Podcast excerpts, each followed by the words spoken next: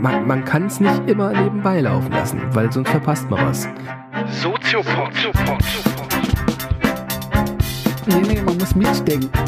Ja, ja, oder gefährlich. Soziopod. Herzlich willkommen zu einer neuen Ausgabe des Soziopod hier auf Bremen 2. Und ich begrüße wie immer recht herzlich Professor Dr. Nils Köbel. Guten Abend. Ich Guten Abend. begrüße wie immer Patrick Breitenbach. Und heute haben wir wieder eine besondere Folge. Eigentlich sage ich das fast immer. Ja, ja immer aber diesmal ist es wirklich was Besonderes. Ähm, und zwar, wir haben ähm, vom Grimme-Institut in Köln, die machen gerade ein Forschungsprojekt und die haben uns gefragt, könnt ihr nicht was zu unserem Forschungsthema machen? Und das Forschungsthema schließt sich vielleicht aber auch so ein bisschen an äh, zu den Themen, die wir vorher so ein bisschen hatten. Es lautet nämlich Freiheit und insbesondere nochmal das Thema Freiheit im Internet oder rund um das Internet. Wir werden das aber so machen, wie wir das eigentlich immer tun im Soziopod. Wir werden uns erstmal mit der Grundbegrifflichkeit auseinandersetzen, vielleicht mal so versuchen, eine Definition von Freiheit ähm, zu nehmen, um uns sozusagen mit der Theorie heranzutasten und dann den Blick vielleicht auf die Medien, auf die neuen Medien und das Internet zu werfen. Welche Definition oder welchen Ansatz hast du uns denn heute mitgebracht zum Thema Freiheit? Tja, also ich würde anfangen mit einer negativen Definition. Oh. Also was Freiheit nicht Ja. ist. Das ist nämlich ein wichtiger, äh, wichtiger Einstieg vielleicht. Also Dieter Henrich, wichtiger Philosoph, ein idealistischer Philosoph, einer der letzten, die es noch gibt. Ähm, über den habe ich viel gelesen, habe ihn auch einmal selbst kennengelernt. Der hat gesagt, Freiheit ist nicht einfach nur Wahlfreiheit. Es gibt ja äh, viele Menschen, die glauben, also ich entscheide mich jetzt für Käse oder Wurst an der Theke und das wäre Freiheit. Ja. Und das ist es nicht. Das ist nicht gemeint mit Freiheit. Also selbst wenn dort etwas mit Freiheit etwas zu tun haben sollte, ist es allenfalls etwas ganz Abgeleitetes.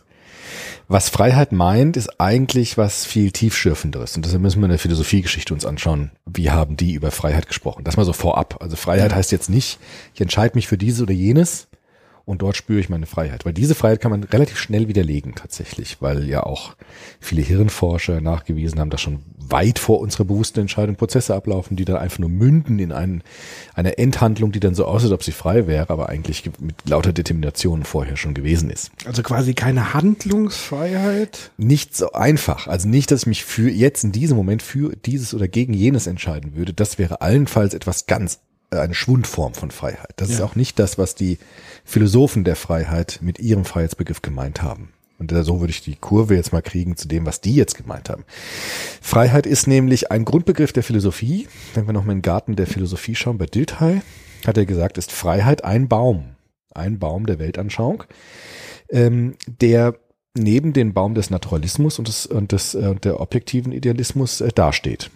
Nämlich der Baum des äh, subjektiven Idealismus, der Idealismus der Freiheit. Dilthey hat gesagt, wir haben eine Grunderfahrung in uns, wir Menschen, nämlich dass wir Freiheit haben. Diese Freiheit macht sich an bestimmten Stellen unseres Lebens bemerkbar. Zum Beispiel können wir einen Lebensentwurf für uns gestalten. Wir können uns fragen, wer bin ich in dieser Welt? Was für ein Leben will ich führen? Welcher Mensch will ich sein? Und in diesen Fragen kommen wir diesen Freiheitsgedanken etwas auf die Spur, den die äh, idealistischen Philosophen der Freiheit nachgezeichnet haben.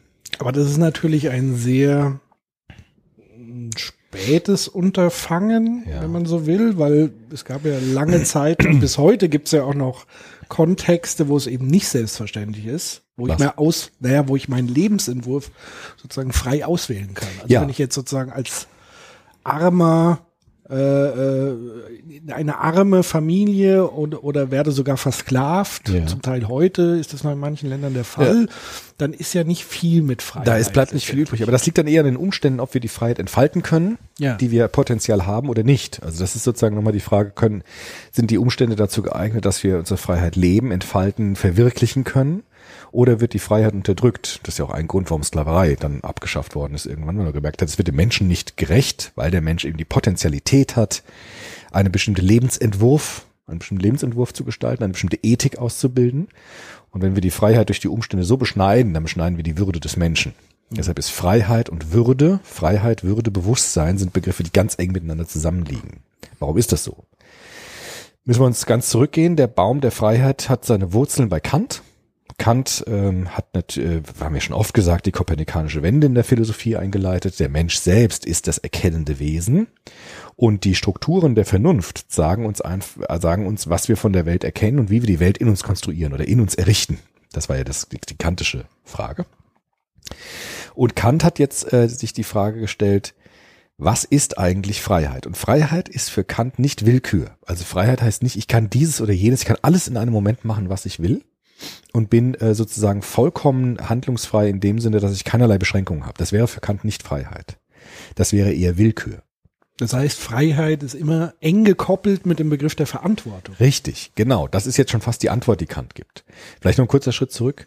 Wenn ich in all, jedem Moment alles machen könnte, was ich will, dann wäre ich wiederum getrieben von meinen Bedürfnissen oder von meinen Vorlieben. Dann wäre ich wie ein Blatt im Wind, das sich herumwehen lässt von Dingen, die uns eigentlich gar nicht frei machen. Dann würde ich je allem Impulsen nachgeben, die ich jetzt in diesem Moment spüre, und das wäre ja gerade nicht frei. Dann wäre ich eher ein Unterworfener meiner momentanen Impulse, meiner Empfindungen, meiner Gefühle, meiner Neigungen. Und Kant sagt, Freiheit ist ja gerade etwas vielleicht auch nicht zu tun, obwohl ich es will. Obwohl ich gerade das Bedürfnis danach habe. Oder etwas zu tun, von dem ich vielleicht weiß, dass es besser wäre, es nicht zu tun und trotzdem kann ich es tun, weil ich frei bin. Das heißt, Freiheit hat nicht einfach damit zu tun, dass ich alles entscheiden kann, was ich in einem Moment entscheiden möchte oder welche Entscheidungsoptionen ich habe, sondern Freiheit hat bestimmte Bestimmungen. Und da kommt jetzt der Begriff der Verantwortung ins Spiel. Zum einen der Verantwortung, zum anderen fällt mir noch ein der Begriff der Disziplin. Ja, auch Der das. ist ja auch genau. sehr eng. Ja. Wobei dann schon die Frage ist, ähm, nach welchen Werten äh, orientiere ich mich, um Disziplin Genau. an den Tag zu legen. Also das heißt, für mich wäre dann die spannende Frage, bei Kant gab es die Freiheit, aber gibt es sie wirklich? Also unterliege ich nicht immer irgendwelchen Normen, Ja. sozialen Beziehungen? Also ist der Mensch an und für sich eigentlich schon so ein soziales Wesen, dass er immer abhängig ist und damit auch jedwede Handlung unfrei ist? Den Gedanken würde ich ein bisschen aufschieben, Ja, weil das okay. ist schon ein soziologischer Gedanke jetzt wiederum. Ja. Vielleicht bleiben wir nochmal bei dieser Grund, wir müssen uns auch nicht lange damit aufhalten, aber nur mal kurz so ertasten, was der Kant gemeint hat. Der Kant hat ja diesen berühmten kategorischen Imperativ äh, entdeckt.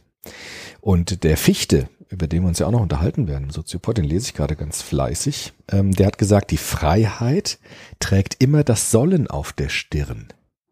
Das ist ein interessanter Satz, weil Freiheit ist immer eng mit Verantwortung gekoppelt und mit moralischen Imperativen. Das heißt, der kategorische Imperativ, also handle so, dass die Maxime deines Willens jederzeit zugleich auch Prinzipien der allgemeinen Gesetzgebung sein dürfen können. Das ist ja im Grunde das Prinzip der Wechselseitigkeit auf einem höheren Niveau, ist immer etwas, was die Freiheit leitet. Sie nicht determiniert, und wäre es keine Freiheit, aber immer die, die Stabilitätsinstanz ist, die in uns eingesetzt wird, damit wir Freiheit überhaupt erreichen können. Also die Frage, was sind meine Maximen meines Lebens? Gibt es bestimmte vernünftig einsichtbare Werte, denen ich mich unterwerfe in Freiheit, um damit einen Lebensentwurf gestalten zu können? Zum Beispiel die Frage nach Gerechtigkeit, nach Verantwortung.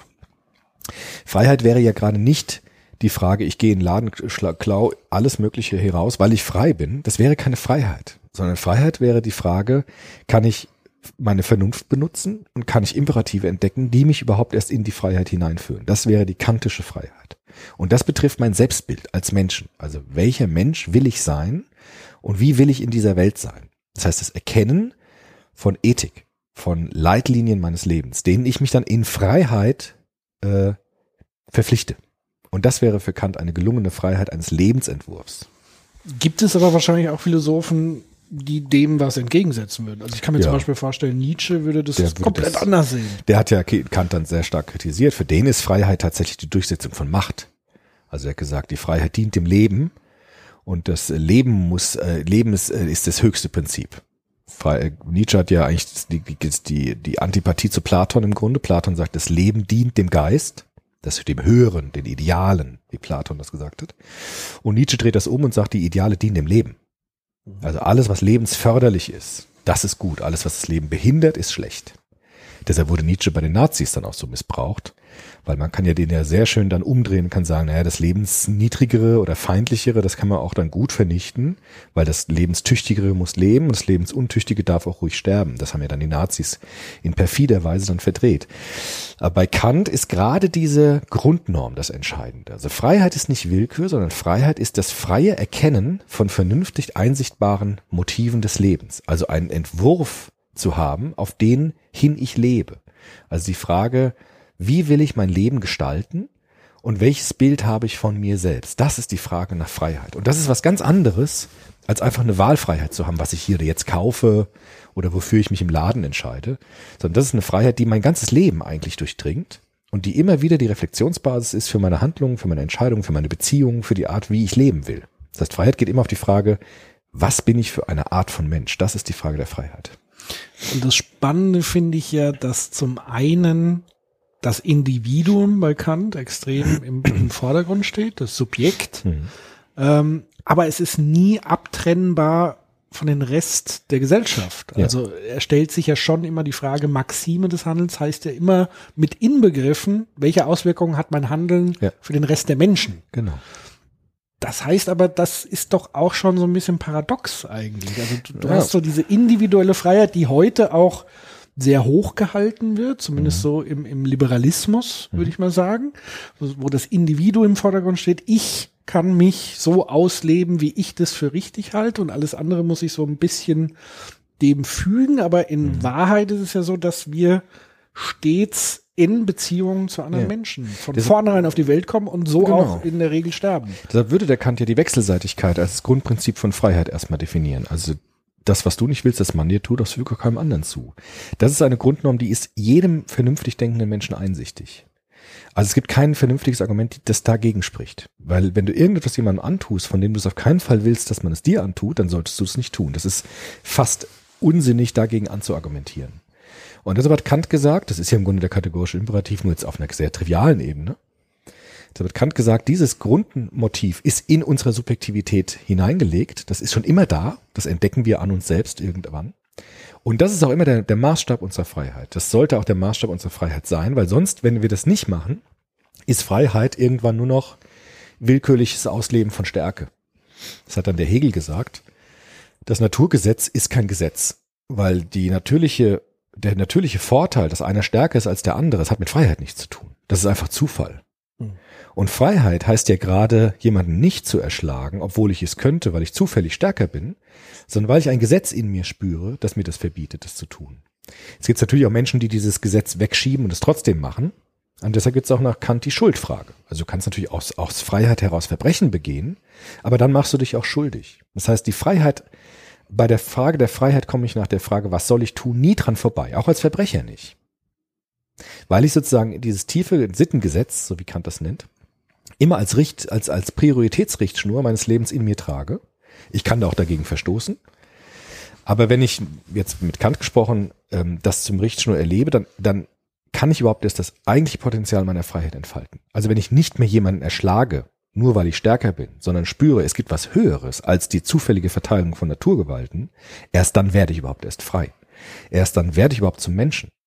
Deshalb haben Fre Tiere auch wenig Freiheit. Weil bei Tieren ist es tatsächlich so, der, der jetzt in dem Moment den Vorteil hat gegenüber den anderen, der wird dann erstmal den Evolutionskampf gewinnen, was immer das auch dann sein mag, Stärke oder Schnelligkeit oder irgendwas.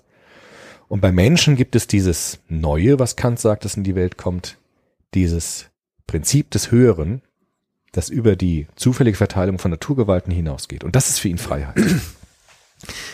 ist kompliziert, ne? aber ich Naja, find's sagen wir eigentlich ist- recht einsichtig. Ich glaube, es ist wieder so ein Punkt, wo man sich entscheiden muss. Also ich glaube, es ist, um mit Heinz von Förster zu sprechen, eine prinzipiell unentscheidbare Frage. Also wir müssen uns sozusagen für unseren Freiheitsbegriff entscheiden aktiv, ein Stück weit. Also nehmen wir den von Nietzsche, nehmen wir den von Kant oder nehmen wir jetzt zum Beispiel so ein bisschen vielleicht, wohl der näher an Nietzsche ist, Foucault, der wahrscheinlich auch sagen würde, es gibt immer nur eine Unterwerfung zu Diskursen. Also kann es im Grunde genommen keine wirkliche Freiheit in dem Sinne geben. Aber bei Kant wäre ja genau diese Unterwerfung der vernünftigen Diskurse, wäre ja wiederum der Freiheitsbegriff.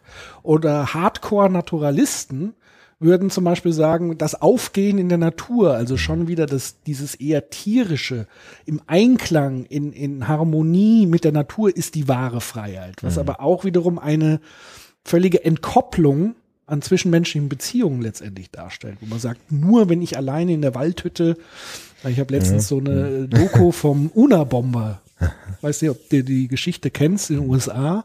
Das war so einer, der so extrem technikfeindlich war, Briefbomben verschickt hat und jahrzehntelang in so einer Waldhütte gelebt hat und diesen immensen Naturalismus befördert hat, der gesagt hat, alle Technologie unterwirft uns Menschen und nimmt uns die Freiheit. Selbst Rousseau. die rote Ampel. Ja, Rousseau ist das, ne? Genau. Ja, nur Kant würde dann sagen, wenn wir wieder so leben wie die Tiere und uns den natürlichen Gesetzen unterwerfen, dann würden wir das abschneiden, was uns zu Menschen macht. Dann wären wir halt wieder Tiere. So wollen ja manche Menschen auch leben.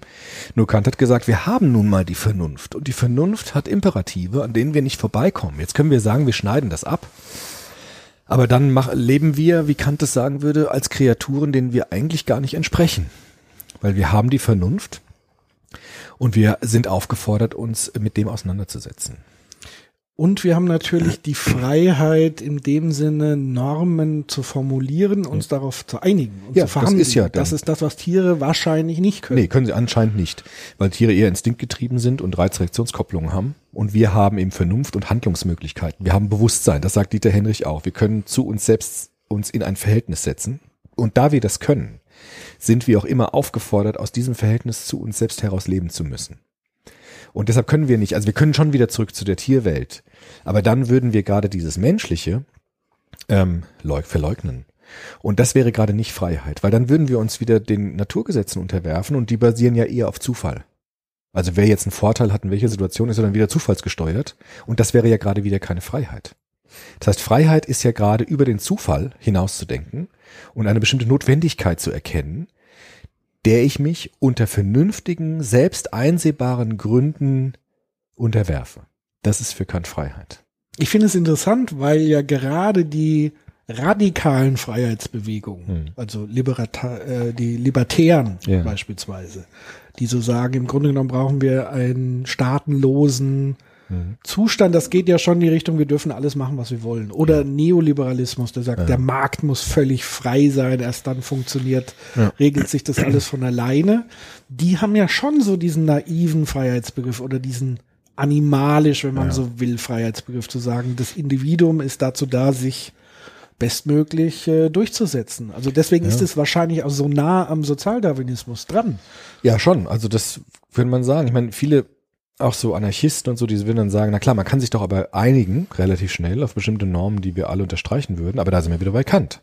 Weil wie einigen wir uns denn auf Normen, die wir alle unterschreiben können? Am besten, indem wir die Vernunft einsetzen und die goldene Regel verwenden. Das, was du nicht willst, dass man dir tut, das füge keinem anderen zu.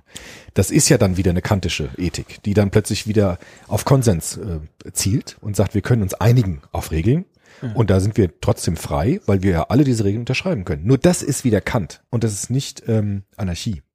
Sondern das ist ja gerade nicht Willkür, sondern das ist wieder Freiheit. Aber Freiheit, die sich in einer vernünftigen Diskurs einer Norm unterwirft und gerade deshalb frei wird, weil sie sozusagen die natürlichen Umstände transzendiert hinsichtlich der Vernunft. Ziemlich kompliziert jetzt, ne? Aber das ist das Kernstück von Kant. Kant sagt, wir müssen diese Willkür überwinden, um überhaupt erst frei zu werden. Und dafür haben wir die Vernunft. Aber die Vernunft selbst lässt uns unbedingt einsichtig werden, dass es den kategorischen Imperativ gibt.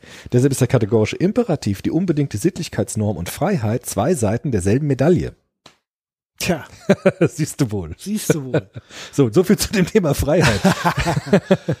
Naja, aber es ist ja, ähm, wie gesagt, ich finde es interessant, dass Freiheit nicht ohne Verantwortung nach Ja. Kant Ja. auskommt, Ja. auch nicht ohne Unterwerfung, weil selbst der Einigungsprozess, der Konsens bedarf immer einer Unterwerfung. Also der Kompromiss heißt ja, eigentlich möchte ich was anderes, aber ich gebe nach. Also es ist immer ein Akt des Nachgebens und des auch dann ein Stück Aufgeben Des Mom der momentanen Der- Begierden. Begierden und Der der, scheinbar individuellen Freiheit. Ja, der momentanen Begierden. Das sagt Kant auch.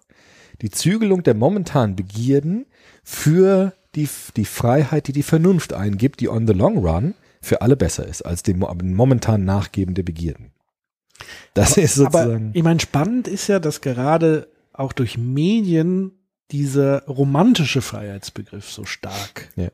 In den Köpfen der Leute auch verankert ist. Also ich würde mal sagen, wenn du Leute auf der Straße fragst, was ist für sie Freiheit, schon eher dieses Ding, ich kann tun und lassen, was Ja, ich will. Ich habe genug will. Geld, um tun zu, also ich habe genug Geld, um genug Optionen zu haben, Ja. ähm, um den Tag so zu gestalten, den Tag so zu gestalten. Ja, aber da ist ja der kantische Imperativ schon wieder mit drin. Weil wenn ich sage, ich habe genug Geld, dann habe ich mich ja schon wieder einer Norm unterworfen. Ich könnte ja auch sagen, ich bin stark genug, ich kann alles rauben, mir kann niemand was, ich schlag alle zusammen. Aber zu sagen, ich habe genug Geld, ist ja schon wieder eine Unterwerfung. Das ist ja die Frage, unter- wie du an das Geld kommst. Gut, aber zu sagen, ich kann, ich kann machen, was ich will, weil ich habe genug Geld, das hat ja schon wieder, wenn man das jetzt äh, runterbricht, also sozusagen ableitet, kommt am Ende wieder eine Norm raus. Nämlich eine Norm ist, wir haben uns irgendwie geeinigt auf Geld, irgendwann zu irgendwelchen Zeiten haben wir das Geld erfunden, weil das gewissermaßen ein Deal war, wir einigen uns auf eine Währung und so weiter, weil das irgendwie was mit Gerechtigkeit zu tun hat, weil ich nicht jemanden einfach bestehlen darf. Und da ist ja auch schon wieder diese Norm mit drin, die wir irgendwann beschlossen haben. Das heißt, jede Norm, die momentane Begierden transzendiert und sie von der Vernunft leiten lässt, mündet irgendwann in den kategorischen Imperativ. Das kannst du jetzt in allen Situationen eigentlich aushandeln, immer wieder neu. Oder du machst das wie das moderne Gesellschaften machen, die ja Komplexität reduzieren wollen, wie Luhmann sagt. Machen wir Normen und Gesetze, damit wir Abkürzungen machen, damit wir nicht immer wieder neu alles aushandeln müssen. Man stellt sich vor, man wird, äh, man fährt äh, schwarz in der S-Bahn und muss dann immer wieder begründen, warum das falsch ist. Das äh, würde viel zu lang dauern, das haben wir Gesetze. Diese Gesetze sind aber dann demokratische Gesetze, wenn sie immer wieder neu auf den Prüfstand gestellt werden können. Wird übrigens jetzt gemacht beim Schwarzfahren, habe ich gehört. Ob Schwarzfahren nicht von einer Straftat zu einer Ordnungswidrigkeit umgewandelt werden sollte. Das ist jetzt ein Diskurs, der gerade läuft, finde ich hochinteressant. Und äh, demokratische Grundrechte oder demokratische ge- geregelte Gesetze sind immer wieder diskutierbar. Das ist das Entscheidende. Aber Normen und Gesetze sind gemacht worden, damit man nicht immer wieder von vorne anfangen muss, sondern damit man Komplexität reduziert, damit die Gesellschaft schneller vonstatten geht. Ist dieser Freiheitsbegriff nicht im Grunde genommen ein Begriff, wenn man es jetzt übertragen würde, äh, im Bereich ich habe Durst? Ja. Es gibt ja kein Pendant. Wie heißt denn der Begriff, dass ich bin sozusagen gewässert? Ich bin hydriert. satt oder was? Also so wie satt Ja. gibt's ja in, Gestillt. kein, genau. Ja. Aber ist Gibt's es nicht nicht, eher so, also so wie Dieter Henrich eigentlich sagt, Ja.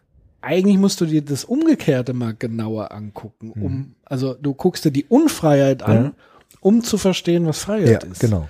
Was würdest du denn da sozusagen bei Henrich oder was hat Henrich gesagt oder wo würdest du die Unfreiheit einordnen? Also, Ja, also Henrich würde natürlich schon sagen, Unfreiheit beginnt dort, wo die Potentialität des Menschen, Subjektivität auszubilden, Freiheit auszubilden, Vernunft auszubilden, behindert wird.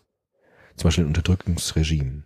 Ja, also in Nordkorea wird die Freiheit vom Menschen, ich sage jetzt mal, das ist immer so plakative Beispiel Nordkorea, Ja. aber ich nehme es jetzt auch mal so, weil es ist im Moment die, glaube ich, eindeutigste Diktatur, die wir so sehen. Ähm, wo wir schon, glaube ich, mit ziemlich großer Sicherheit sagen können, dass die Potentialität von sehr, sehr vielen Menschen dort unterdrückt wird und dort Freiheit nicht zur Entfaltung kommen kann. Durch Zensur, durch Pressefreiheitseinschnitte und so Überwachung. weiter. Überwachung. Martialische Strafen für Vergehen und so weiter. Und deshalb ist Henrich nicht ein Idealist, ich weiß gar nicht, ob er sich als Idealist bezeichnen würde, als Subjektphilosoph, sagen wir es mal so. Der ist nicht naiv und sagt, wir sind frei ohne Gesellschaft, sondern würde natürlich sagen, wir leben miteinander. Deshalb ist die Frage, wie wir miteinander leben, immer die Frage, welche Grade von Freiheit lassen wir uns gegenseitig zu und welches Potenzial lässt eine Gesellschaft entfalten. Und Henrich würde sagen, wenn wir die Vernunft ins Spiel bringen und den freien Diskurs machen, da ist er nah bei Habermas, obwohl die beiden sich auch immer gestritten haben, aber dazu sage ich gleich noch was. Wenn wir den kategorischen Imperativ und die, die Vernunftfähigkeit verwenden, um unsere Gesetze, die wir haben, um Dinge zu beschleunigen und so weiter, immer wieder auf den Prüfstand zu stellen, ist das, ist die Wahrscheinlichkeit hoch, dass der Freiheitsgrad steigt. Ja? Dass ich Rechtsstaatlichkeit habe, die für viele Menschen Freiheit bringt, gerade weil sie Gesetze hat, Normen hat, die immer wieder auch auf den Prüfstand gestellt werden können, weil das ist das, was Demokratie auszeichnet. Und da, der Freiheitsgrad solcher Gesellschaften ist höher als bei Diktaturen, die einfach mit Gewalt Gesetze durchbringen und die auch nicht verhandelbar sind, außer von denen, die sie machen. Hm. Genau, und das würde Henrich natürlich auch sagen. Bei Diktaturen ist das ja sehr eindeutig. Ja. Ähm, spannender wird's ja, wenn es schwammiger wird. Ja. Also nehmen wir mal als Beispiel wieder Foucault, der Ja. mit seinem Überwachen und Strafen, Ja. Disziplinierung, so mal grob zusammengefasst kann man sagen, die These ist, ähm, wenn man Menschen überwacht, werden sie ihr Verhalten anpassen. Ja. Also allein durch die Überwachung. Ja. Ist das schon ein Beschnitt der Freiheit, der eigentlichen Freiheit? Oder? Wahrscheinlich dann sch- schwer zu sagen. Also ich habe neulich jemanden kennengelernt, der hat über Foucault habilitiert. Der hat gesagt, Habermas hat Foucault vorgeworfen, dass er eigentlich konservativ ist. Das fand ich total interessant. Weil der Foucault gesagt hat, dieses Aushandeln und die, der, die Verwendung der Vernunft zur Gestaltung von Gesellschaft würde der Foucault ja wieder zurücknehmen. Der würde ja wieder sagen, das ist nur eine Maske. Wie Nietzsche eigentlich. Also Foucault ist ja so ein Nietzsche, Nietzscheaner. Der würde sagen, die Vernunft ist eine Maske und hinter der Maske verbirgt sich die Macht. Und eigentlich geht es darum, immer Machtunterwerfungspraktiken äh, neu zu erfinden und sie schön zu, zu maskieren mit der Vernunft. Damit hast du halt unter der Hand einen Fortschrittsgedanken oder einen demokratischen Gestaltungsgedanken weggestrichen. Deshalb hat Habermas auch Foucault vorgeworfen, dass er eigentlich viel konservativer ist als Habermas selbst, weil er gar nicht mehr an diese intentionale oder vernunftgesteuerte Gestaltung von Gesellschaft mehr glaubt, sondern eigentlich sagt, die Dinge sind so, wie sie sind und zeigen sich immer in neuen Gestalten. Aber wir haben gar keine Möglichkeiten, da auszubrechen. Und dem würde Habermas, äh, ich habe, ich nutze jetzt einfach die Namen, ne? Jürgen Habermas, der bekannte Soziologe, ich glaube, den muss man nicht mehr erklären. Dem setzt Habermas ja gerade Kant entgegen. Also Habermas kann man sagen, nimmt gerade Kant, um gegen Foucault zu argumentieren und zu sagen, Moment mal, wir haben natürlich mehr als nur Unterwerfung. Wir haben die Vernunft, den kategorischen Imperativ, unsere Freiheit. Und die können wir natürlich auch benutzen, um Machtstrukturen zu hinterfragen, Normen auszuhandeln, neue Normen zu entwickeln, Normen zu überprüfen, Gesetze zu überprüfen. Und das ist eigentlich eine Gegenposition dann zu Foucault. Eigentlich ist Habermas links von Foucault aus der Perspektive. Wobei ja Foucault letztendlich schon auch sehr widersprüchlich ähm, argumentiert und auch vor allen Dingen gehandelt hat. Also Foucault war ja selber Aktivist, hat sich ja selber eingesetzt in, in, Maoisten. im Bereich äh, von Gefängnissen und so weiter. Aber der, sich- der Kollege, ist der, auf die Straße gegangen. ja, der so Kollege weiter. hat gesagt, das hat er nur gemacht, um zu zeigen, wie unsinnig das ist. das stimmt, aber schlecht. der hat das gesagt. Das war quasi der empirische Beleg. Ja, genau. Der auch bei den Maoisten war der nur deshalb, weil der eigentlich zeigen wollte, dass das Quatsch ist. Aber das weiß ich jetzt auch nicht genau, das stimmt. Keine Ahnung. Aber du wolltest irgendwas sagen. Ja, ich glaube also, dass er schon, entweder war es sozusagen eine chronologische Entwicklung, dass er zu einem gewissen Zeitpunkt diesen Fatalismus formuliert hat, aber eben nicht sein komplettes Leben und Werk hindurch. Also Ja. die Diskurstheorie von Foucault sagt ja schon auch, du kannst Diskurse durchaus anders formulieren. Also deswegen war ihm wichtig, man muss immer im Gespräch bleiben, man muss immer kommunizieren, um Diskurse sozusagen auch zu verändern. Ich glaube, was er nochmal, das macht ihn vielleicht auch ein bisschen zu Luhmann ähnlich, dass er Ja. sozusagen die Struktur beschreiben Ja, wollte ja. und nicht unbedingt bewerten wollte, Ja, genau. sondern gesagt hat, die Grundstruktur sind immer Diskurse und Macht, weil du ja Macht brauchst im Sinne von, um einen Diskurs zu schreiben, Ja. um ihn zu setzen in einer Gesellschaft, so dass sich Leute daran richten, aber dass die, der jeweilige Diskurs sich nochmal genauer angeguckt Genau. werden muss. Ja. Dass eben Macht nicht immer was Schlechtes sein Nö. muss. Aber, Aber- wir immer Macht brauchen, Ja. um zu leben Oder miteinander. Macht Oder- ist wie ein Naturgesetz. Genau, also es ist immer wie- drin. ja. Also Macht ist immer in den Diskursen Wie bei den drin. Jedis halt. Genau. Und genau. Und die, die Macht bringt überhaupt erst, so Diskurse bringen überhaupt erst Subjekte hervor. Ja. Also aus, aus diesen Diskursen entstehen ja überhaupt erst Identitätsfigurationen, die wir dann als Freiheit bezeichnen, obwohl sie eigentlich ein Ausfluss aus diesem Machtdispo, die wir das nennt, diesen Dispositiven ist.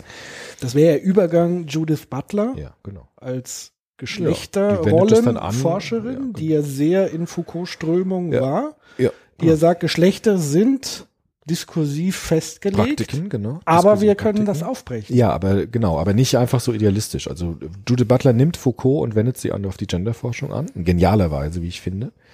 Äh, ist aber auch selbst Kritikerin dann dieses Idealismus und auch von Kant letztendlich, weil sie dem Foucault dort folgt. Das ist ja auch eine interessante Perspektive. Ich bin ja auch überhaupt nicht gegen Foucault. Ich finde diese, diese Perspektive hochinteressant, weil sie bestimmte Dinge zeigt, die man mit einer Subjektphilosophie nicht sehen kann. Aber ich würde trotzdem nochmal sagen, bei Freiheit ist schon die Frage der Autonomie entscheidend. Und da würde ich Kant da nochmal stark und Habermas dann auch stark ins Spiel bringen, dass wir handlungsfähige Wesen sind. Ja. Ich würde sogar die steile These formulieren, dass erst durch Arbeiten wie von Foucault sozusagen die Erkenntnis Ja. über diese Struktur Ja. sie uns ein Stück Freiheit erst Genau. wieder ermöglicht. Das hat die Bu Judith Butler auch gesagt. Also sie, sie hat sozusagen diesen Umweg gewählt, um das Subjekt wieder stärker zu machen. sagt die Butler. Ne? Also durch die, genau wie du sagst, durch die, ja, durch die Also Transparenz sozusagen- dieser Strukturen wird überhaupt das Subjekt das wieder ermächtigt, kreativ zu werden. Das wäre quasi so, die Erkenntnis, ich befinde mich in einem Hamsterrad. Also wenn ich einfach laufe, eine Maus weiß ja nicht, dass es ein Hamsterrad ist. Denkt, es geht halt immer weiter. Aber in dem Moment, wo sozusagen die Erkenntnis da ist, ist es ein Hamsterrad, kann ich aussteigen. Vielleicht, ja. Also da, so die, So ungefähr. der Gedanke. Obwohl Zumindest du dann wahrscheinlich ins nächste Hamsterrad Aber immerhin ist diese Reflexionsinstanz. Ja. ist, ist schon mal da. Jetzt haben wir viel Philosophie gemacht, auch Ja. auf einem abstrakten Niveau. Lass uns noch mal das soziologisch jetzt machen mit der Freiheit. Und wir müssen noch die Kurve zum Internet kriegen. Aber gut. Mach erst das Soziologie. Soziologie. Ich habe ja schon den Habermas genannt. Jürgen Habermas, äh, zweite Generation der Frankfurter Schule, Schüler von Adorno. Meines Erachtens, jetzt kriege ich wieder Prügel, der Retter, der Retter der kritischen Theorie. Manche sagen der Untergang der kritischen Theorie. Für mich war das eher eine Weiterentwicklung. Der hat jetzt verschiedene Streitereien angefangen. Ne? Ein- Einsatz mit Foucault, haben wir schon gesagt. Andererseits mit Luhmann, die haben sich ja auch immer gestritten, weil du ja auch schon richtig gesagt hast, sie sind gar nicht so unähnlich, Foucault und Luhmann, weil beide versuchen, solche Systeme oder Strukturen jenseits von Handlung und Subjektivität zu beschreiben. Und der Habermas ist so ein, ein hartnäckiger Verfechter von Handlung. Das ist ein Handlungstheoretiker, der sagt, wir haben verdammt nochmal die Fähigkeit zu handeln, wir haben Freiheit und wir haben Vernunft. Und ein Idealist ist er. Das würde er jetzt wahrscheinlich bestreiten, aber in gewisser Weise natürlich schon. Er strebt schon nach der Weiterentwicklung. In dem Ja, Sinne. und ich glaube auch, dass er, also Dieter Henrich hat mal gesagt, er hätte mit Habermas telefoniert, zwei Stunden lang und am Ende hätte er ihm recht gegeben. weil, er, weil er auch Habermas dann irgendwann gesagt hat, okay, wir kommen an diesem Begriff des Subjektes einfach nicht vorbei. Also wir haben anscheinend, sind wir Subjekte, die so etwas haben wie Bewusstsein, was immer das dann auch jetzt genau ist in der Beschreibung. Aber wir haben zumindest die Fähigkeit, uns zu uns selbst in ein Verhältnis zu setzen. Und in diesem Verhältnis zu uns selbst erkennen wir Imperative durch die Vernunft. Und die machen uns überhaupt erst frei, weil sie uns transzendieren aus der Biologie heraus, aus der Natur heraus. Das hat dann Habermas wohl auch so gesehen. Jetzt hat der Habermas sich aber auch auseinandergesetzt mit einem wichtigen Soziologen, nämlich mit Talcott Parsons, der so eine ganz starke Strukturtheorie jetzt wieder hervorgebracht hat. Man könnte fast ein bisschen sagen, der Vorläufer von Luhmann, der auch gesagt hat, Freiheit ist schön und gut, aber Soziologen müssen sich um, um die Gesellschaft kümmern. Und Helke Parsons hat gesagt, Gesellschaft sind wie Organismen, die grenzen sich von der Umwelt ab und bilden innere Strukturen, um die Stabilität von Gesellschaft zu erhalten, so wie Organismen Organe entwickeln, die sie versorgen und so weiter, gibt es bei Gesellschaften Institutionen, die sie versorgen und so. Und Ziel von Erziehung, das interessiert mich als Pädagogen dann natürlich, Ziel von Erziehung und Sozialisation ist es, junge Menschen einzuführen in Rollen, die sie möglichst gut ausfüllen müssen, damit das System stabil bleibt. Das war so eine Grundsoziologie der Nachkriegszeit in Amerika, 60er Jahre, war das so das äh, State of the Art in der Soziologie. Das ist ja erstmal auch recht plausibel, so eine Stabilitätssache anzunehmen. Gut sind äh, natürlich Gesellschaften, wenn sie stabil sind, wenn sie möglichst reibungslos funktionieren und die Institutionen sich nicht behindern, sondern das Gesamtsystem stabil halten. Sind sie ja meistens nicht. Sind sie meistens nicht. Und jetzt haben wir, das hat Habermas auch gesehen. Und er hat gesehen, warum sind sie nicht, äh, meistens nicht ganz so stabil, weil uns immer wieder die Freiheit hindurchrutscht. Warum nämlich? Weil wir Menschen eben nicht nur Rollen, die uns angeboten werden, eins zu eins übernehmen, sondern sie immer ein bisschen abweichend übernehmen. Deshalb sind Hochschullehrer nie gleich. Ja, obwohl wir den gleichen Job haben. Wir machen das aber immer ein bisschen anders, weil wir sind interpretierende Wesen. Und auch das hat mit Freiheit zu tun. Wir können gewisse Dinge kreativ abwandeln. Wir haben Spielräume der, äh, der Gestaltungsmöglichkeit in unseren Rollen. Das ist beim Straßenbahnfahrer ein bisschen weniger der Fall, die Freiheit und die Kreativität. Das ist bei Hochschulprofessoren höher, ja, weil wir mehr Freiheitsgrade haben durch unsere offeneren Rollenverständnisse. Äh. Aber Habermas hat gesagt, Soziologen müssen nicht nur danach gucken, was stabilisiert eine Gesellschaft, sondern welche Freiheitsgrade eröffnen Gesellschaften für die Verwirklichung individueller Freiheit und Kreativität. Das war die Frage nach Habermas. Also immer sozusagen mit der Lupe auf die Suche zu gehen, welche Spielräume gewährt Gesellschaft Individuen zur Interpretation von Rollen, zur freien Gestaltung, zur Umwandlung, zur Kreativität mit Rollenanforderungen und Erwarten umgehen zu können. Und das war sozusagen diese ganz wichtige ähm, Stoßrichtung in den 70er, 80er Jahren, wo Habermas den Parsons ganz stark kritisiert hat und gesagt hat, wir können auch über Rollen hinausdenken und über Normen hinausdenken. Wir können die Normen selbst hinterfragen, wir können auch Rollen hinterfragen, wir können auch Gesellschaften hinterfragen. Und äh, deshalb ist Habermas eigentlich als Soziologe ein Verfechter der Freiheit. Und Parsons, den hat das gar nicht so interessiert. Das war eher ein Verfechter der Stabilität und der Law and Order Ordnung im Grunde. Und deshalb hat auch Freiheit ganz viel in der Soziologie zu tun, was man in diesen Debatten sieht. Ähnlich wiederum Habermas Luhmann. Luhmann hat auch sich für Freiheit nicht so interessiert. Für den gab es ja die handelnden Subjekte gar nicht mehr. Es gab nur Systeme, die dann auch natürlich sich verändern, sich umwandeln, aber das hat dann gar nicht mehr so viel mit dieser Vernunftfreiheit zu tun. Und Habermas hat auch dagegen immer gesetzt und gesagt, wir müssen, wir dürfen den Kant nicht vergessen. Herr Kant hat gesagt, wir sind freie Wesen, die sich Maximen unterwerfen können und dadurch auch Freiheit vergrößern oder überhaupt erst erreichen. Ja, ich glaube, der Unterschied ist ja wirklich die Perspektive, die die jeweils einnehmen. Ja. Also die einen schlüpfen in die Rolle des Subjektes, Ja. in die Rolle des Menschen Ja. und damit mit seinen Optionen, Mhm. die er hat und die er nicht hat. Und die anderen sehen ja nochmal die Metaebene, also das Gesamte und, und kürzen so ein bisschen die Subjekte raus. Also sowohl Foucault wie auch Luhmann ähm, und, und gucken das eigentlich aus einem ganz anderen Blickwinkel. Aber die spannende Frage wäre, stimmt nicht beides zugleich? Ja, natürlich. Das ist ja, immer, das ist ja immer so. Also auch der Habermas hat natürlich auch die Strukturen gesehen und die Vogelperspektive auch gehabt. Die Frage ist nur, wo liegen Schwerpunkte? So würde ich sagen. Also sie schließen sich ja nicht aus. Äh, auch jemand hat geschrieben, Marx und Weber sind doch ganz leicht zu verbinden. Es ist nämlich sowohl als auch. Das ist natürlich wahr, aber es hilft ja nicht viel, sondern die Frage ist ja, welche Schwerpunkte hatten die in ihren Denkweisen? Und bei Habermas ist es natürlich schon so, wie du sagtest. Die Denkweise bei Habermas geht stark vom Subjekt aus. Und bei Luhmann geht sie stark von Funktionalität aus. Also Funktionalität, Funktionen, die sich herausbilden, die dann Strukturen erfüllen und so weiter. Deshalb ähm, hat Luhmann ja auch Habermas alteuropäisches Denken vorgeworfen. Das war ja immer das, was der Luhmann gesagt hat. Der Habermas, der hat noch dieses alte europäische Denken von einem Subjekt bei Kant, das ich sagen kann, das gestalten kann, das handlungsfähig ist. Das geht eigentlich zurück auf Descartes. Ja, ich denke, also bin ich. Das ist das alteuropäische Subjekt. Der Luhmann hat gesagt, der Habermas steht noch in dieser Tradition.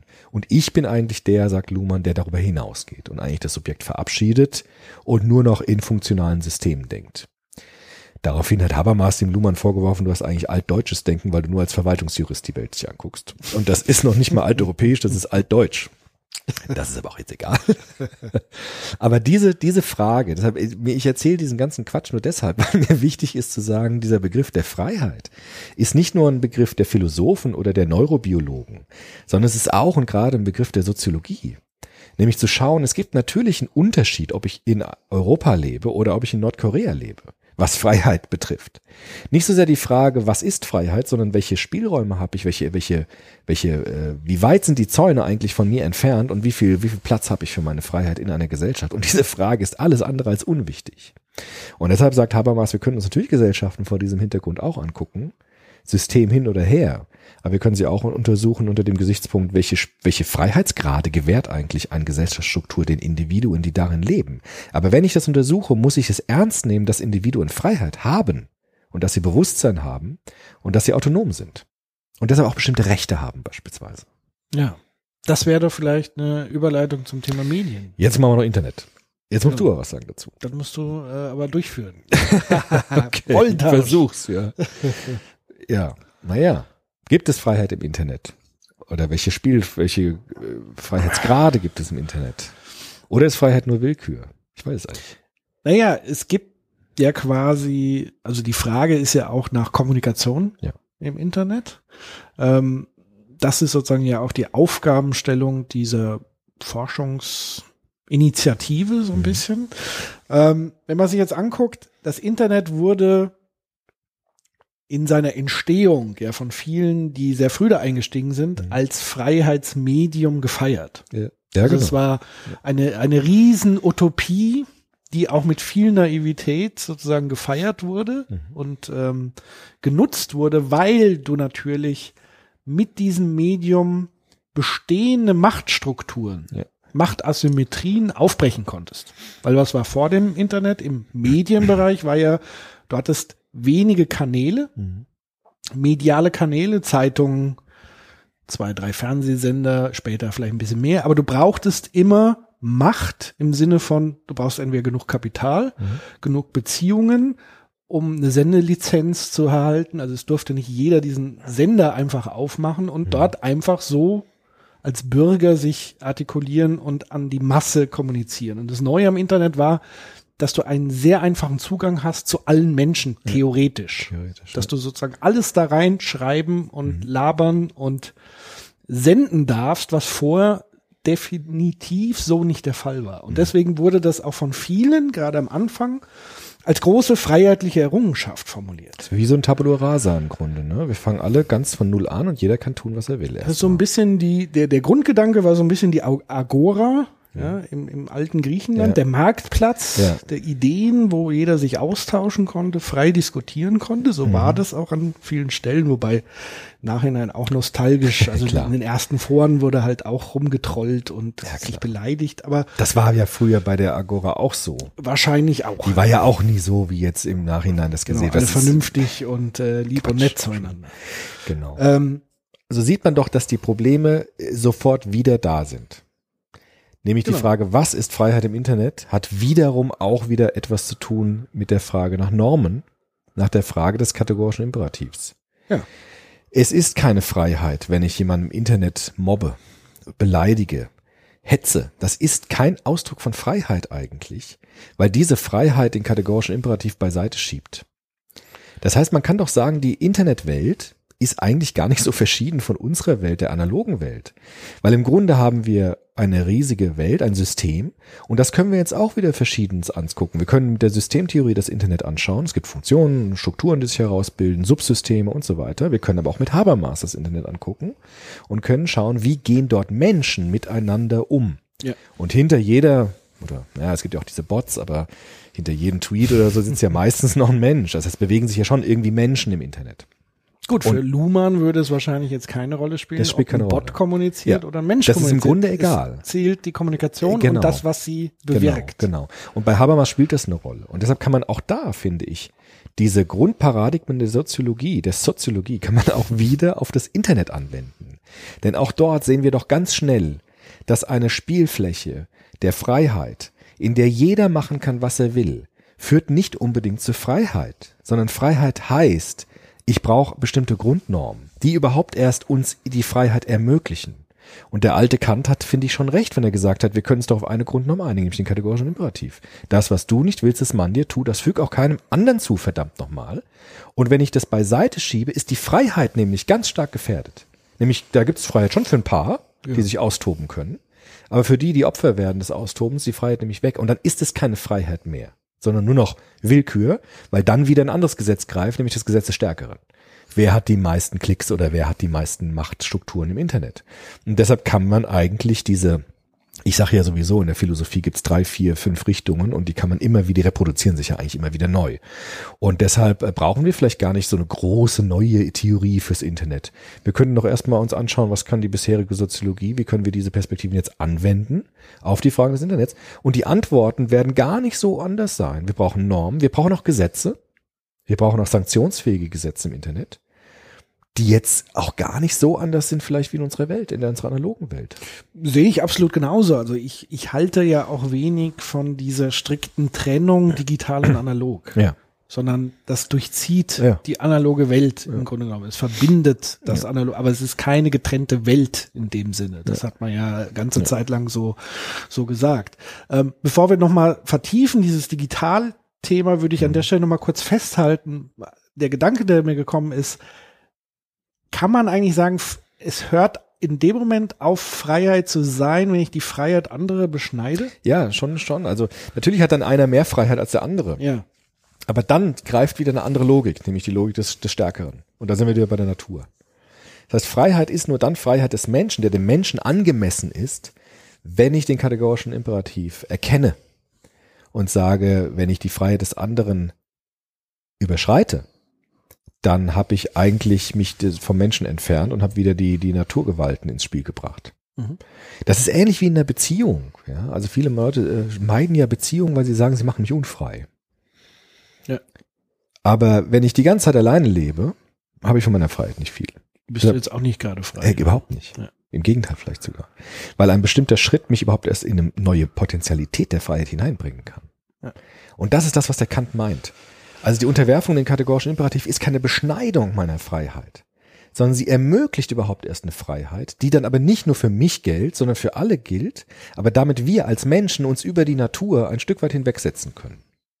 Ich glaube, deshalb muss man auch immer ganz genau auf äh, den Zweck Ja. schauen, der sowohl in gesellschaftlichen Bereichen, also nehmen wir zum Beispiel die, die, die Demokratie. Die Demokratie alleine garantiert ja nicht Demokratie, sondern im Gegenteil, sie macht sich selber Ja. angreifbar für Diktaturen. Ja, Also man denke, Ja. NS-Zeit ist die Demokratie ausgenutzt worden, um eine Diktatur zu ermöglichen. Ähnlich ist es einfach im Internet. Also Mhm. nehmen wir das Beispiel der Anonymität. Die Freiheit für unterdrückte Ja. Menschen in Diktaturen ermöglicht, weil Ja. sie das erste Mal in einem Schutzmantel Ja. ihre eigene Unfreiheit in der Öffentlichkeit anprangern können und somit einen Kampf gegen diese Unfreiheit demokratisch Ja. überhaupt angehen können. Das heißt, in dem Fall, mit diesem Zweck ermöglicht das Internet Freiheit. Auf der anderen Seite, wenn du ähm, die gegenteiligen Strömungen, die genau diesen gleichen Mechanismus erkannt haben, nämlich unter dem Deckmantel der Anonymität Ja. ihre eigenen Machtinteressen Ja. umsetzen wollen, um später eine Demokratie und Unterdrückung herzustellen, kann man das Internet genauso gut Genau. verwenden. Deshalb- das heißt, das Internet per se Ist ist keine Freiheit, Nein. sondern das, was Mensch und Gesellschaft daraus macht. Genau. Und da würde der Kant sagen, habe Mut, dich deines Verstandes und deiner Vernunft zu bedienen. Wenn du eine Plattform bekommst, wenn du eine Welt bekommst. Wir Menschen haben eine Welt geschenkt bekommen, so steht es in der Bibel. Und wir Menschen haben uns eine Welt geschaffen, nämlich das Internet. Dann habe Mut, dich deines Verstandes zu bedienen und handle so, dass die Maxime deines Willens jederzeit zugleich Prinzipien einer allgemeinen Gesetzgebung sein können. Das kann für den Unterdrückten, kann das ein Befreiungsschlag sein. Für den, der andere unterdrücken will, ist es ein Machtinstrument der Unterdrückung. Deshalb haben die Nazis übrigens nicht umsonst wieder Naturgesetze äh, stark gemacht. Die Rasse. Und haben die Vernunft beiseite geschoben.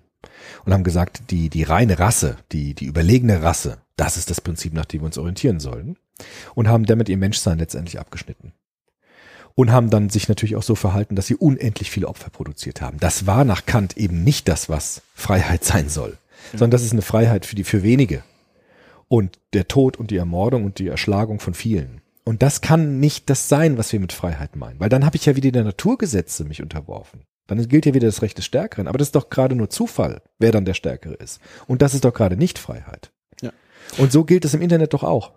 Absolut. Und äh, was man noch dazu sagen muss, auch diese Illusion, jeder kann jetzt alles gleichermaßen gleichwertig sagen und von allen erhört werden, Ja. ist ja auch nur eine Illusion.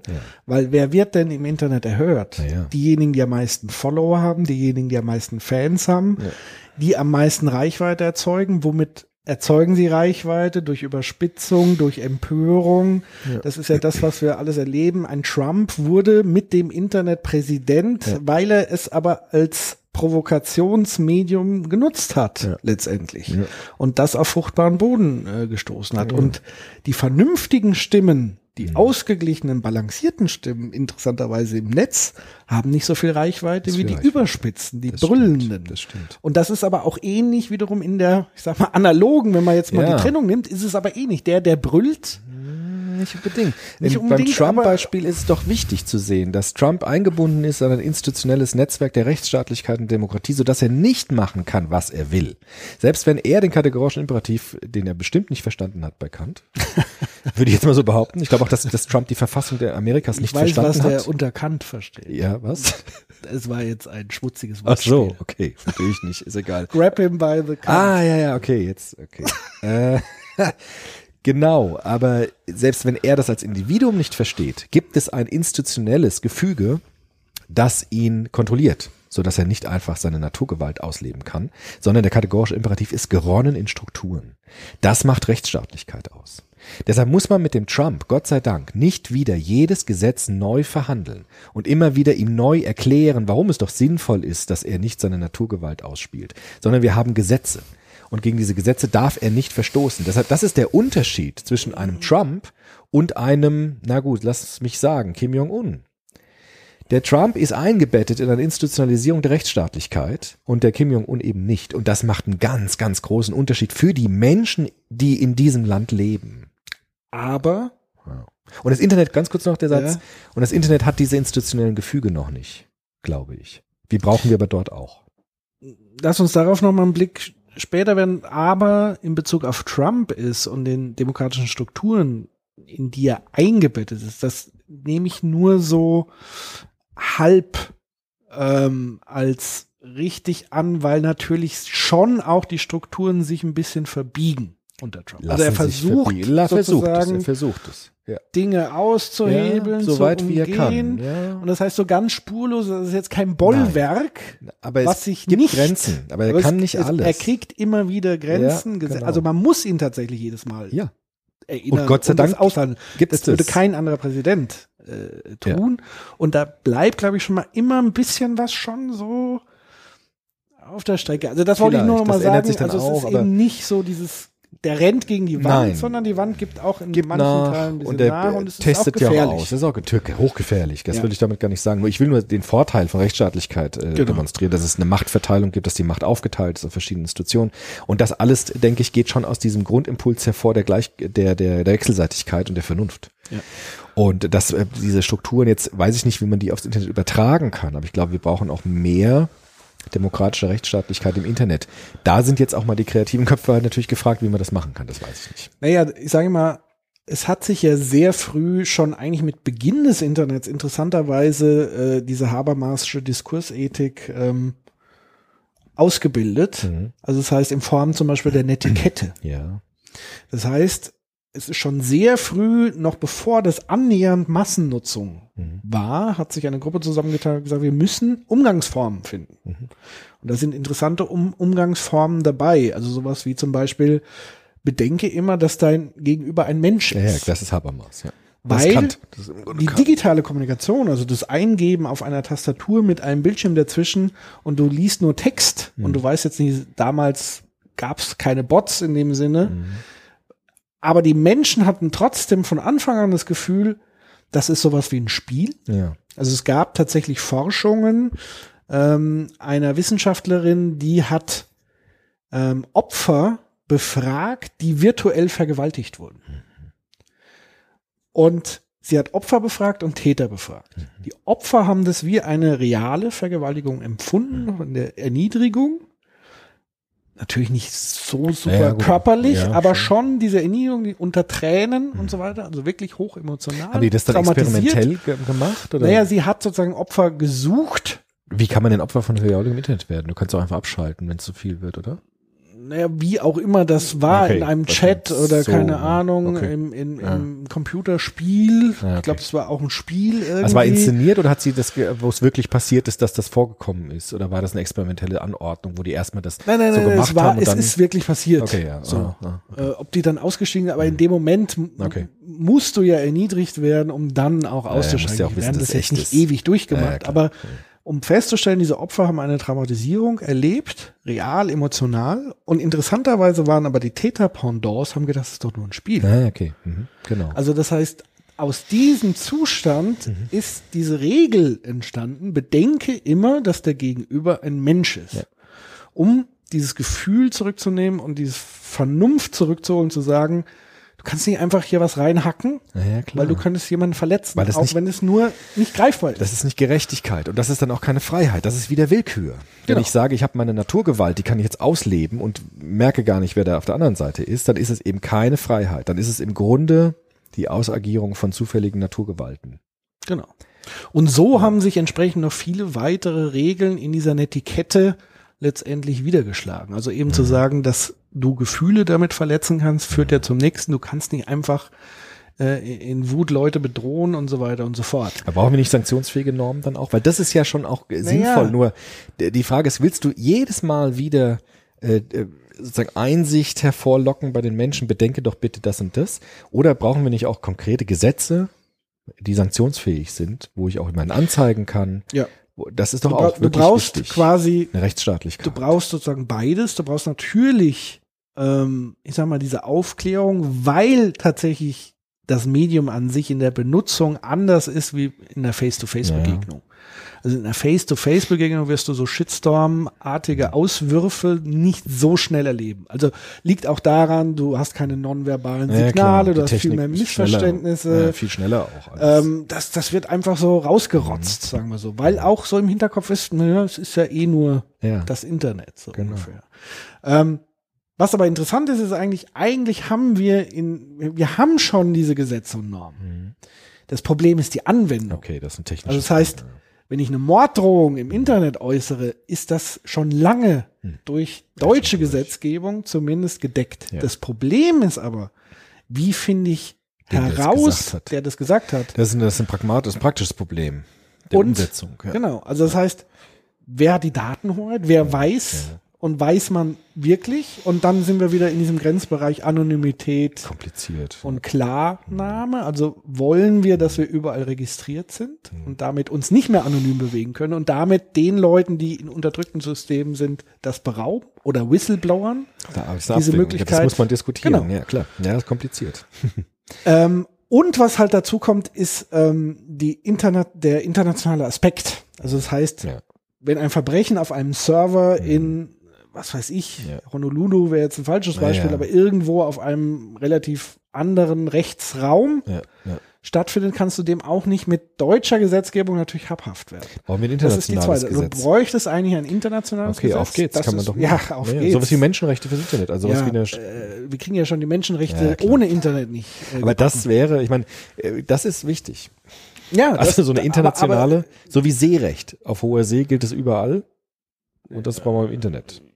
Ja, aber komm ist so. mal dazu hin. Also Ja. komm mal hin, auch sowas wie Steuerhinterziehung Ja, und so ja. weiter global. Also das, Ah ja gut, die Juristen, wir haben noch so viele Juristen, die sollen sich jetzt mal da ransetzen. Aber das wäre im Grunde das, was, was wichtig ist.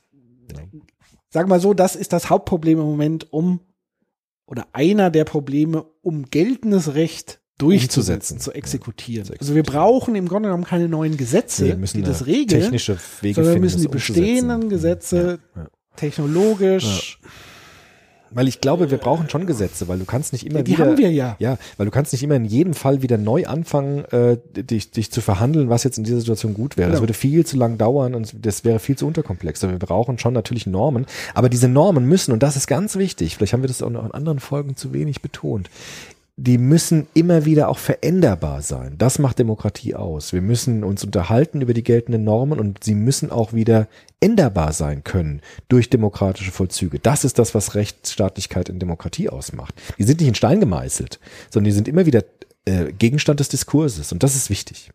Das steht ja aber dem, dem im Internet macht es ja keinen Unterschied. Das Gleiche, genau. Das ist eine Grundsta Grundfrage der Rechtsstaatlichkeit. Also da steht dem Internet ja nichts entgegen. Nee. Um, um ist ein Prozess so der. Gesetz, der Gesetzgewinnung und der Gesetz- Gesetzdiskussion, der Modifikation, der Anpassung, Weiterentwicklung. Das ist ein dynamischer Prozess, wie Rechtsstaatlichkeit in Demokratien ja auch ein dynamischer Prozess ist. Es ist ja nicht so, dass wir Gesetze haben, wie einfach die ausagieren, sondern die werden immer wieder neu überprüft. Ja. So wie Schwarzfahren überprüft wird, ist es eine Straftat, eine Ordnungswidrigkeit. Ich finde es ziemlich albern zu sagen, es ist eine Straftat. Ja. Genau, und deswegen hängen ja, ich meine mal, Rechtsstaatlichkeit, also die, die Durchsetzung von Gesetzen und Pädagogik eng zusammen. Ja, ja. Also in dem Fall, wenn du weißt, du hast nicht die juristischen Mittel, das durchzusetzen, musst du eigentlich deinen Schwerpunkt auf Pädagogik und Aufklärung verlagern. Weil dann erreichst du wenigstens die, die aus Unwissenheit Scheiße ins Netz schreiben und andere beleidigen und verletzen. Ja. Gibt es ja tatsächlich. Ja, gibt's auch Also weil. Das wirklich du eine in einem andere- anderen ja, Modus klar. bist. Klar. Und aufklären über geltendes Recht. Genau. Das ist auch Pädagogik. Also zu sagen, welche Rechte gelten und Absolut. wie entstehen die. Nur so. das Problem ist natürlich, wenn du die, die äh, nicht aufklärbaren, weil sie einfach sich da austoben und ihre Triebe, Ja. sie rechtlich nicht belangen kannst, Ja. indem du sie bestrafen kannst und die Schuldfrage klären kannst, dann hast du natürlich ein Problem. Ist Die ein wirst du Problem. dann nicht einfangen können. blöd, ja. Aber die anderen, die das wirklich größtenteils aus Unwissenheit, Unkenntnis, also gerade was, was man ja erlebt im, im, im Schülerbereich. Mhm. Also wie wichtig da Medienkompetenz ist, der Umgang zu erlernen, weil Ja, und das- Sozialkompetenz aber auch. Genau, das hängt das- ja ganz das- eng miteinander zusammen. das fängt ja an mit diesen Sexting-Dingern, also Nacktbilder versenden Ja. und das ist in der Zweierbeziehung vielleicht ein nettes Spiel, bis man dann plötzlich merkt, hoppla, das kann ja in der ganzen Welt plötzlich zirkulieren. Das sind so, aber das musst du über Pädagogik Ja. letztendlich lösen. Das, sind ist auch, Aber Erfahrungen. das ist auch das gleiche wie in der analogen Welt, dass ich nicht Leute einfach beleidige, mobbe, Bullying mache, Genau. sondern dass ich äh, Empathie herstelle, dass ich auch rechtliche Fragen kläre, zu sagen, es ist eine Straftat, wenn du das machst und wenn du damit nicht aufhörst, wird es irgendwann juristisch interessant für dich, weil dann äh, werden wir äh, an juristische Wege an dich herantragen. Wenn du nicht aufhörst zu mobben, einen Schüler, und den immer weiter in den Wahnsinn treibst. Und das sind auch pädagogische Aufklärungsmittel. Gerade Bullying, damit habe ich mich ja viel beschäftigt, ist eine Riesenepidemie, für die wir noch gar keine pädagogische Antwort haben, weil wir bisher noch gar nicht dahin gucken, was die jungen Menschen miteinander machen und sich zerfleischen. Analog wie digital. Naja, sagen wir so, das Digitale ermöglicht vielleicht die Chance, sich endlich mal das anzugucken, was wir analog nie so richtig erfasst haben, weil es eben so verdeckt war. Also für mich ist immer auch das Internet ein Instrument, Unsichtbares sichtbarer zu machen. Also auch Missstände, die schon vorher in der analogen Phase, das nenne ich jetzt eher mal Phase als Welt, äh, verdeckt waren. Also Bullying war auf dem Schulhof eher von Pädagogen nicht sichtbar. Ja, wir wollten es auch nicht sehen. Aber, Ja, aber gut. geschenkt, aber weniger sichtbar, als es das Internet sichtbar macht, weil plötzlich ja alle mit allen verbunden ist Und es und das viel konserviert es schneller ist es konserviert, ist es festgehalten, es zirkuliert viel schneller, es erreicht ganz andere, ähm, ähm, also wenn da ein Elternteil das mitbekommt, ist das ja sofort zirkuliert das ja. Das heißt, äh, sowas wie auf WhatsApp, da ist dann jeder und dann wird es schneller sichtbar. Das heißt, das gibt uns auch eine Chance, gewisse gesellschaftliche Probleme, die vorher eher verdeckt waren, sich nochmal mit anderen Augen anzugucken und daran aktiver zu arbeiten. Ja. Und das ist ja das Ding. Also digitales Bullying nur auf der digitalen Ebene zu bekämpfen, ist Nee. ein absoluter Trugschluss. Zu sagen, wir verbieten jetzt die Handys in der Nee, Schule, das, du ist wieder ja ein. Wegschieben. Das ist, sucht ja Genau, Wege. aber es ist die große Chance, sich mit dem Phänomen Bullying Ja. in der Tiefe auseinanderzusetzen und daran pädagogisch zu arbeiten. Ja. Weil Bullying kein Ausdruck von Freiheit ist, ganz einfach. Wenn ich jemanden mobbe, dann habe ich eine Exekution von Naturgewalten, weil ich zufällig stärker bin als der andere. Und das ist keine Freiheit im Sinne von Freiheit, die für alle gilt. Das ist eine ganz klare Geschichte eigentlich, ne? Ja, Also, weil wenn du, schon. wenn du jemanden, wenn du jemanden platt machst und fertig sagst, dann sagst du, ja, ich habe das gemacht, weil ich das kann, ich bin doch frei. Das ist ja fast albern, weil was ist denn das für eine Freiheit? Aber viele Menschen denken, das wäre Freiheit. Zu sagen, ich bin halt stärker, deshalb mache ich das. Aber das ist, das ist, wenn man zwei Minuten drüber nachdenkt, dann muss man kein Kantianer sein, um zum Schluss zu kommen, dass das eigentlich eine Form von Freiheit ist, die ziemlich albern ist. Weil es ist eben gerade Willkür und gerade nicht Freiheit. Wobei das schon eher eine, ich sag mal, Psychopath- oder soziopathische Variante. Ich glaube, die allermeisten Bullying machen Bullying nicht unbedingt um Macht. dieses Ja, klar. im Namen der Freiheit, aber im Namen der Macht Ja. Und im Namen einer Gruppendynamik Ja, ja, ja, und ja. Hackordnung Ja, ja, und klar. ich Und wissen eigentlich ich auch, mache den anderen ist. lieber fertig, weil ich könnte eigentlich der Ja, sein, der fertig gemacht das stimmt, wird. Das sind ja die eigenen, dass da jemand im Namen der Freiheit los, anderen los mobbt. Nein, losmobbt, natürlich das glaube ich jetzt. Natürlich, nein, das natürlich ist eher soziopathisch. Das Gibt's wäre auch, Aber ja, klar. aber das ist es ja eher nicht, Ja. ähm, eher nicht der Fall. Genau. Ähm, ja, deswegen kann man sagen, Freiheit im Internet ist, ist genauso. Äh, Die Prinzipien äh, sind die gleichen. Die Prinzipien, Prinzipien sind, die, die gleichen. die völlig die gleichen. Die Maxime sind die gleichen. Vielleicht hat man tatsächlich noch mehr Gestaltungsspielraum, was aber dazu führt, auf beiden Seiten Ja. diese Phänomene hervorzuheben. Also ich kann mir mehr Freiheit erarbeiten, ich kann aber auch mehr Freiheit verlieren durch das Netz. Ähm, genauso wie das Thema Überwachung. Mhm. Also das heißt, es ist so eine viel stärkere Polarisierung, was man vorher quasi erlebt hat. Also du hast die Freiheit der Anonymität, auf der anderen Seite den anderen Pol der immensen Überwachung, der gläserne Mensch. Du kannst jede Verhaltensweise nicht nur aufzeichnen, sondern in Zukunft mit künstlicher Intelligenz und Algorithmen vorhersagen. Zumindest meint man das, dass man das kann. Und damit gerät man ja in eine völlige unfreie Gesellschaft ein Stück weit rein, beziehungsweise man unterstellt auch, dass es gar keine Freiheit gibt, weil ich kann ja alles berechnen, was Menschen so tun. Und ich nutze das dann als Unternehmen oder als Staat für meine Zwecke letztendlich aus. Das ist natürlich auch so ein Instrument. Also das heißt, es ist eine gigantische Bandbreite, die diese Technologie uns ermöglicht. Und die spannende Frage ist tatsächlich, was wir daraus machen. So wie wir vor uns gefragt haben, was machen wir aus Gesellschaft und was machen wir aus unserer Freiheit? Beides immer noch beides parallel gucken müssen. Absolut. Man sagt immer, die Konzerne sind so frei, die können machen, was sie wollen. Aber wenn sie machen, was sie wollen, ist keine Freiheit mehr. Eigentlich ist das gar nicht so kompliziert mit der Freiheit und dem kategorischen. Ja, weil an irgendeinem Punkt betrifft sie es ja dann wiederum selber. Das ist ja so, Und das, das- ist dann Willkür. Wenn du einfach machst, was du willst, ist keine Freiheit, das ist Willkür. ja, und meine Ansicht ist ja auch, ähm, wenn jetzt alles auf Wachstum und Vermögensaufbau und so weiter ausgerichtet ist, kommst du irgendwann zwangsläufig an den Punkt, wo der soziale Frieden gestört wird. Und damit werden Systeme instabiler. Ja. Und dann profitierst du auch nicht mal als Unternehmen. Das heißt, wenn du diese Schraube zu weit drehst und diese Ungleichheit weiter beförderst, wirst du irgendwann an den Punkt kommen, wo es dir auch nicht mehr ökonomisch nutzt, weil du keine Konsumenten mehr hast, weil die sich alle in den Krieg ziehen. Also das heißt, auch dieser Krieg war für Handel, Handel und Krieg waren auch immer so ein, so ein polarer Gegen, Gegensatz letztendlich, weil Krieg hat sich für den Handel nie gerechnet. Für Teile des Handels, Waffen, aber für den großen anderen Teil, den wir sozusagen in einer friedlichen Gesellschaft haben wir einen ganz anderen Konsum Ja, als in einer Kriegsgesellschaft, wo alles im Grunde genommen zugespitzt ist auf, auf Wach, Waffen und Ressourcen für Soldaten letztendlich oder für diese Infrastruktur. Da profitieren aber nicht so viele wie in einer freien Gesellschaft, die eine hohe Auswahl an, an Produkten und so weiter haben. Jetzt habe ich Angst, wenn ich runtergehe, dass ein äh, Lieferwagen da steht und mich reingezogen werde von Kim Jong-un-Leuten und ich werde äh, verschleppt. Ja, ja.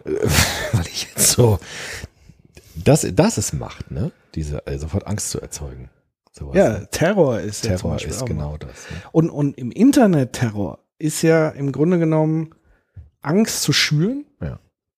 Ja, also auch diese Flut an Bildern, an Thema Fake News haben wir jetzt zum Beispiel auch noch nicht Mhm. thematisiert, weil dadurch, dass jeder mit jedem kommunizieren kann und jeder so mal eben ein Medium errichten kann, wie Breitbart und, und wie sie alle heißen und Verschwörungsseiten aufziehen kann, steigerst du ja letztendlich auch eine, einen Zustand, der alles andere als aufgeklärt ist. Du, Ja, klar. du stiftest der Verwirrung. Natürlich. Das ist Feinde Sinne. der offenen Gesellschaft, natürlich. Genau. Also das heißt, auch da dieses Prinzip des freien Kommunizierens und endlich kann jeder mal die Wahrheit sagen und verkünden, wird hier dann auch ad absurdum letztendlich geführt. Es sei denn, es gibt dann wieder Journalisten, die argumentieren und es dann widerlegen und so weiter. Das ist halt, Die aber von der anderen Seite wiederum deren Vertrauen ähm, angegriffen wird, diskreditiert wird, um die eigene Wahrheit. Genau. Es ist eine, eine viel größere Fläche, wenn man so will. Mhm. Also zum einen hast du unendlich viel Platz. Ja klar, du hast ja keine Zum Begrenzung. anderen hast du aber eine unfassbare Verdichtung. Und das ist ja das Interessante, dass du plötzlich mit Menschen und deren Wertesystem in Kontakt kommst, die du vorher nie, denen du vorher nie begegnet bist. Im Zweifel, wenn du irgendwie in deinem Ja, ja, Dorf und plötzlich hast du aber hier den äh, Transgender und Mhm. mit dem Erzkonservativen, mit dem Nazi und dem Ja, die Zeit wird aufgehoben. Es gibt auch keine Zeitdimension mehr. Du kannst halt sozusagen in einer Sekunde dort und dort sein. Oder Permanent, keine, kein Raum und Zeit, da genau. wird ja alles aufgehoben. Das heißt eigentlich ein virtueller Raum, so heißt es ja auch, in dem Zeit und Raum eigentlich aufgehoben sind, dadurch Kommunikation sich beschleunigt unglaublich stark und dann auch komplexer wird. Mit, mit rasender Geschwindigkeit. Und eben auch äh, dieses Thema Filterbubble, Filterblasen. Da sage ich, das Internet hat diese Blasen erstmal aufgelöst oder aneinander dotzen lassen, weil vorher war das viel blasiger, dadurch, dass du eben nicht Bewusstseine hat, hattest, die vernetzt sind, miteinander ins Gespräch kommen und in Konflikte geraten, hattest du allein durch diese räumliche Trennung gar nicht. Also in einer Dorfstruktur wusstest du halt, das ist der Schorsch, der wählt CSU, das ist das Ding. So, da war das sehr überschaubar. Und im Internet bist du plötzlich mit Unbekannten Ja, im permanenten Wettstreit der Werte, Interessen. Hm. Und deswegen knallt es auch so. Aber wäre es dann nicht ein Plädoyer, doch nochmal zu sagen, also es ist doch keine große Kunst eigentlich, angesichts der Tatsachen, die du jetzt geschildert hast, mit Foucault sich das Internet anzugucken. Da sieht man sofort Machtströmung, Diskurse und so weiter. Es ist auch keine ganz große Kunst, sich mit Luhmann das Internet anzuschauen. Da sieht man Systeme, die entstehen. Aber es ist wäre doch wirklich interessant, sich mit Kant das Internet anzuschauen. Dann wird's doch schon nochmal ganz anders. Oder mit Habermas. Und zu sagen, was sind da für Normen? Was heißt da kategorische Imperativ? Was bedeutet dort Freiheit und Gerechtigkeit?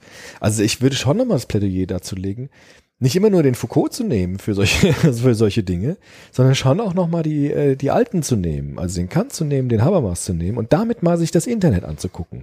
Das fände ich jetzt doch schon äh, nochmal sehr lohnend. Ja? Und nicht immer nur zu sagen, naja, da geht's um Macht und das konfiguriert und das für babbelt und blubbert, sondern zu sagen, was heißt dort Freiheit und was heißt dort Gerechtigkeit? Das wäre so mein, mein, mein Ja, Anliegen. aber das wird ja tatsächlich auch gemacht. Also auch da, das passiert ja alles gleichzeitig. Hm. Also das heißt auch notgedrungen aus der Situation dieser Machtverhältnisse und so weiter gibt es ja Menschen, die genau dann darüber nachdenken, um gegenzulenken und zu sagen, was müsste man eigentlich tun damit. Mhm. Ähm, und das heißt, du hast da auch verschiedene Bewegungen, also sowas auch, diese Erkenntnis zu sagen, ich muss jetzt auch nicht in jede Diskussion einsteigen, in jeden. Konflikt reingehen. Es ist auch einfach mal okay, sich Klar. zurückzuziehen. Ja? Oder ganz bewusst auch in seiner eigenen Filterblase sich aufzuhalten. Das ist auch mal okay. Ich muss nicht permanent in den Streit rein. Ja, man kann ja sowieso nicht die anderen Menschen verändern, aber man kann sich verändern. Man kann gucken, wie bewege ich mich Genau. im Internet und was sind meine Maxime, wie in der analogen Welt auch. Was sind denn Genau. meine Maxime, die mein Handeln lenken sollen? Genau. Und das kann ich mir doch im Internet als User immer wieder die Gedanken machen. Das machen wir uns doch auch im, Ja. die Gedanken im Soziopod. Also was sind denn unsere Maxime, mit denen wir Genau. so eine Sendung machen? Beleidigen wir uns die ganze Zeit oder beleidigen wir unsere Zuhörer oder versuchen wir andere Maxime zu wählen, von denen wir unser Handeln lenken lassen? Und das ist, kann doch jeder, sozusagen jeder User äh, mal den Kant äh, mal wachrufen in sich, habe mutig deines Verstandes zu bedienen, um mal zu gucken, was, was meinst du eigentlich hier mit Freiheit und was hat das mit Gerechtigkeit zu tun? Ja. Was untrennbar miteinander verbunden ist, Freiheit und Gerechtigkeit, nach Kant. Also ich, der erste Schritt ist ja sowas zu entwickeln wie eine Moderation. Mhm. Also im Sinne von das große Problem, was ja Facebook letztendlich im Vergleich zum Beispiel zu Foren früher hatte, ist bei Foren gab es meistens immer einen Moderator, Mhm.